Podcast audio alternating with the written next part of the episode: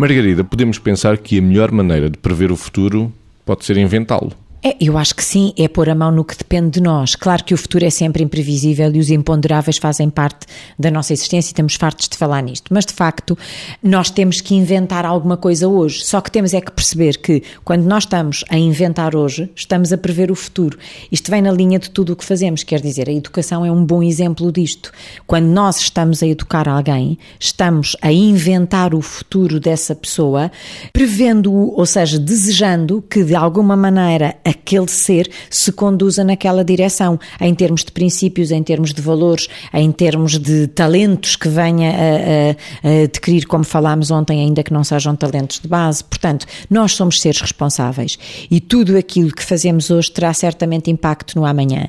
Sendo que eu gosto de, de invocar esta outra citação, não é? Que ontem é história, amanhã é mistério, hoje é dádiva, por isso se chama presente.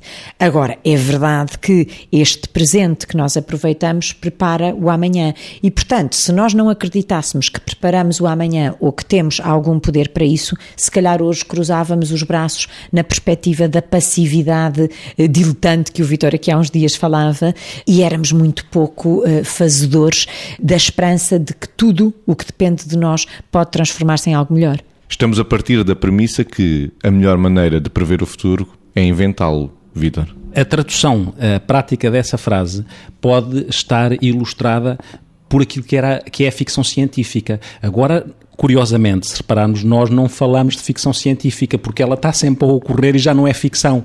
Quando nos lembramos da ficção científica há umas décadas atrás, o que estava a acontecer é que estava a prever o futuro, mas chamava-se aquilo ficção. Aquilo que se chamava ficção agora é realidade. Parece que deixou, o que também é um bocadinho complicado. Tudo o que a realidade trouxe pode ter uma, há um risco, então, nomeadamente nas tecnologias de informação, há um risco de a capacidade de sonhar poder ficar um bocadinho amputada, porque parece que é, tudo está a ser transformado para a realidade e de antes estava nos filmes que nós vinhamos e era, e era ficção. É claro que o ser humano tem esta necessidade de se projetar no futuro e por isso vai sempre estar a imaginar coisas que ainda não existem, obviamente, porque é um ser à procura de sentido e na sua procura de sentido tem esta, este desejo de se projetar no futuro e imaginar coisas diferentes e coisas novas e ao mesmo tempo saber que, até porque tem uma certa dificuldade ao mesmo tempo lidar com a mudança e intuitivamente sabe que a melhor forma de lidar com a mudança é fazer parte dela. Não quer dizer que sempre o consiga, mas tem essa preocupação. E por isso é que nós dizemos que, em vez de irmos à cartomante para prever o futuro, nós sabemos que se nós próprios inventarmos antecipadamente, pela nossa capacidade de sonhar, pela nossa capacidade de nos projetarmos lá à frente aquilo que possa vir a acontecer, é evidente que estamos a prever o futuro como prova todo o caminho que a humanidade teve. A humanidade, por excelência, tem uma tradução, é como se a humanidade fosse isso. A humanidade ilustra que a melhor maneira de prever o futuro foi sempre inventá-lo.